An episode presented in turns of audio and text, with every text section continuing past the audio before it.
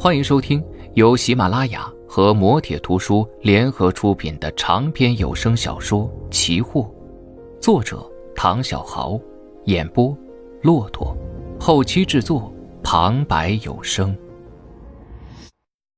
第五百五十九集，邢树从雪洞中爬出来的时候，已经是深夜了。当他抬起头来的时候，第一眼看到的是那两只白色的狼目。他能这么快刨出雪洞来，也多亏这两只狼木在外边的帮忙。人从下头往上刨，而狼木则从上往下刨。寒风吹来，邢树打了个寒战，回头对着后边的莫木桥和马飞说道：“今天晚上我们就在雪洞里面待一晚上吧。贸然出去，不是被冻死，就是被摔死。”说完，邢树挥手让那两只狼木也钻进来。又在三只狼目的帮助下，将下边的雪洞扩大了好几倍，这才和马飞、莫木桥蜷缩在一起，打开自热食品来。马飞给三只狼目喂了牛肉干，原本其中一只要吃，但是在魂烙的眼神下却闭上了嘴。马飞说道：“怎么不吃啊？是因为我不是他们的主人吗？害怕我的食物有问题？”翻看日记的莫木桥抬眼说道：“应该不是。”魂烙是不想吃我们的粮食。魂烙似乎听懂了莫木桥的话，呜咽一声笑了一下。马飞摸了摸魂烙的大脑袋，魂烙也把头伸过去蹭着马飞的脸。邢树俯身看着雪洞外边，不知道连先生他们怎么样了。刚才用无线电呼叫也没有任何的反应。马飞也打开无线电，又尝试着呼叫，但是里边传来的只是沙沙声。马飞关掉对讲机，你现在还叫他连先生？他是你爸。邢树抱着枪，摇了摇头。他对我来说只是一个陌生人。连九吉是你爸，这是事实，永远都改变不了。我知道，但是换做是你，出生几十年之后突然从天而降一个爸爸，你会接受吗？马飞想了想，不知道。我对他的感觉一开始非常的强烈。有一种恨意在里边，我总觉得这个人突然间的出现是有其他目的的。越往后，这种感觉就越淡。我想与他相认的冲动就越小。我觉得，也许维持现状会好一点吧。就在邢树和马飞谈论连九旗的时候，一直在翻看日记的莫木桥却说道：“格罗莫夫的日记中详细记录了整个呼韩城的构成，我有点不愿相信这是真的。”什么意思？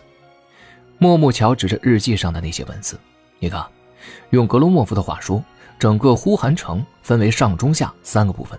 第一部分是在山脚的位置，也就是阿尔泰皇冠中心的底部，那里有一座道路呈十字形的小城市。从他的描述来看，和西南铁堂在四川所建的模拟出来的那座鬼镇几乎一样。在这座城市的中心位置。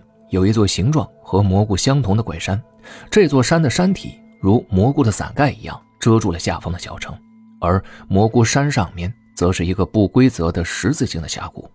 峡谷分成四个区域，每个区域的峭壁之上都有人工凿出来的房屋，这就是中间那部分。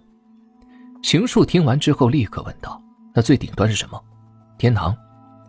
莫木桥耸了耸肩膀，格罗莫夫在日记本上就是这么写的。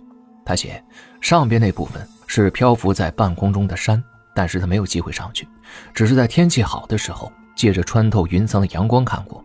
我想，这也许只是他的想象吧。邢树想了想，你相信有天堂的存在吗？我相信，因为天堂对每个人的定义其实都不一样。我想，真正去过天堂的人是不会回来的，所以不可能有人知道天堂到底是什么模样。不相信你问马飞，他的天堂。肯定就是每天和你在一起，安安稳稳的过日子。马飞脸一红，装作没听到，侧脸到一旁吃着牛肉干，又有些不自然的端起水壶喝着水。邢树低头笑了笑，还写了什么？日记上那断断续续的记录其实并不连贯，他在里边还着重写了自己是如何逃离那些渤海移民追杀的。哦，他怎么写的？怎么逃离的？那些渤海移民怕黑，喜欢聚集在有光亮的地方，而且非常怕黑。一旦入夜，基本上都不离开洞穴和居所。格罗莫夫到达呼韩城的时候，已经是临近黑夜。他拖着那名中国军官行走在雪地上，就在被那群怪物围攻的时候，最后一丝光明消失在了山谷之中。那些怪物立刻散开，就像追逐光影的猫一样奔跑着，然后逃到了洞穴中，聚集在一起，点起火把，再也不出来，只是站在洞口瞪着在外边雪地中的格罗莫夫。还有吗？邢树看着日记本。格罗莫夫在发现这一点之后，就决定晚上行动，白天就躲在黑暗的洞穴当中。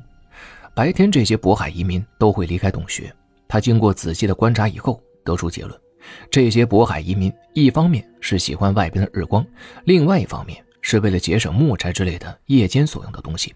所以，基本上他能够确定，这些渤海移民最害怕的东西就是黑暗。那这么说，我们只能晚上行动了。就现在得到的线索来看，我们只有在晚上行动最为安全。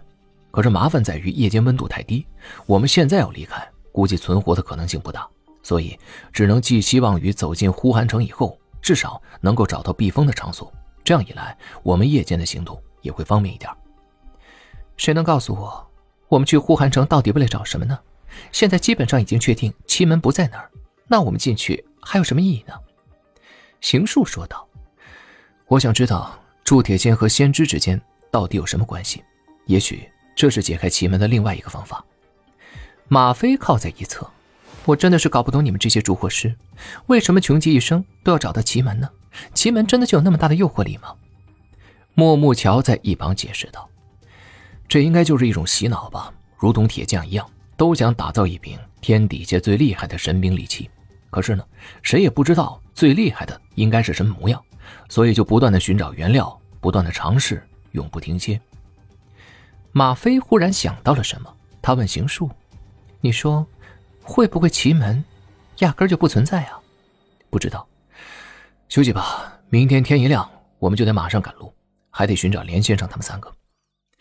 邢树说完，下意识的搂住了马飞的腰，两个人的脑袋靠在了一起。对面的莫木桥看到了这一幕。扭头看向另外一边的三只狼目，然后自言自语：“哎呦，这俩人不单虐单身狗啊，还虐单身狼。哦，不对，你们仨不算单身，这里边单身的就我一个，不，一条。”马飞伸出腿轻踹了一下莫木桥，忍住笑，脑袋又往邢硕那边紧紧靠了一下。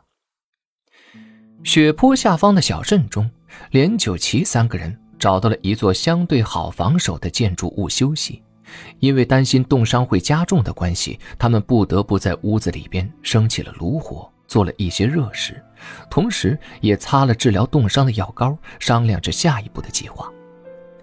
托尔列抱着弩弓，靠在门口喝着咖啡。